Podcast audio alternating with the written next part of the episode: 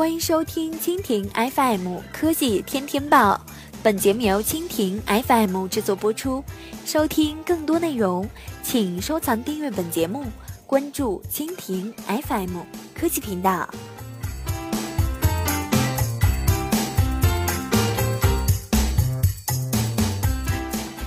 NASA 宇航员在太空玩自拍直播。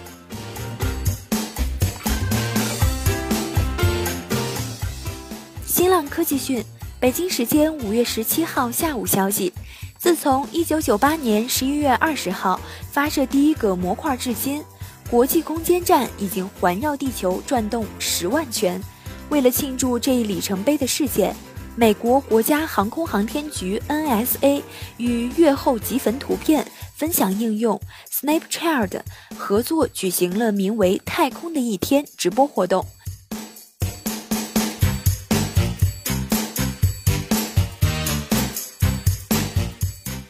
在此次直播活动中，NASA 宇航员蒂姆·考普拉直播了他在国际空间站上的生活和工作情况。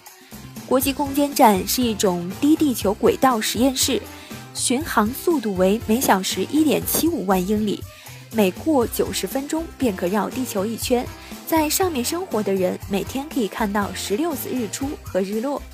考普拉通过此次活动，用摄像头展示了国际空间站上看到的地球，还展示了他在无重力环境下的日常生活，例如从一个模块飞到另一个模块，利用水球做实验，吃墨西哥薄饼，做各种空翻动作。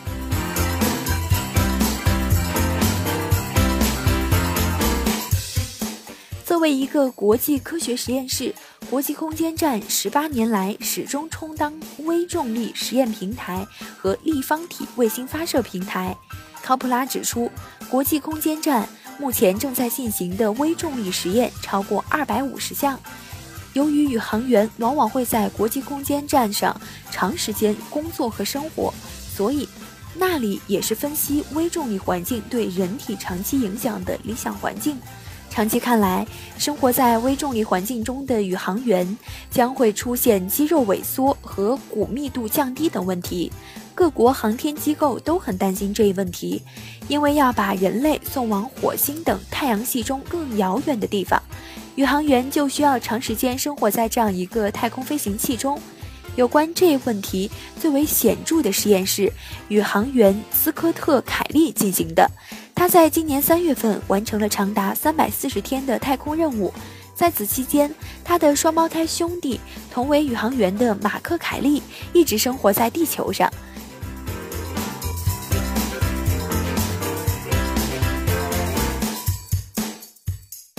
在太空的一天直播结束后，考普拉展示了停靠在国际空间站的俄罗斯联盟号飞船，并表示他们正在对其进行检修，好让它回家。考普拉准备于六月十八号乘坐联盟号 TMA-19M 飞船返回地球。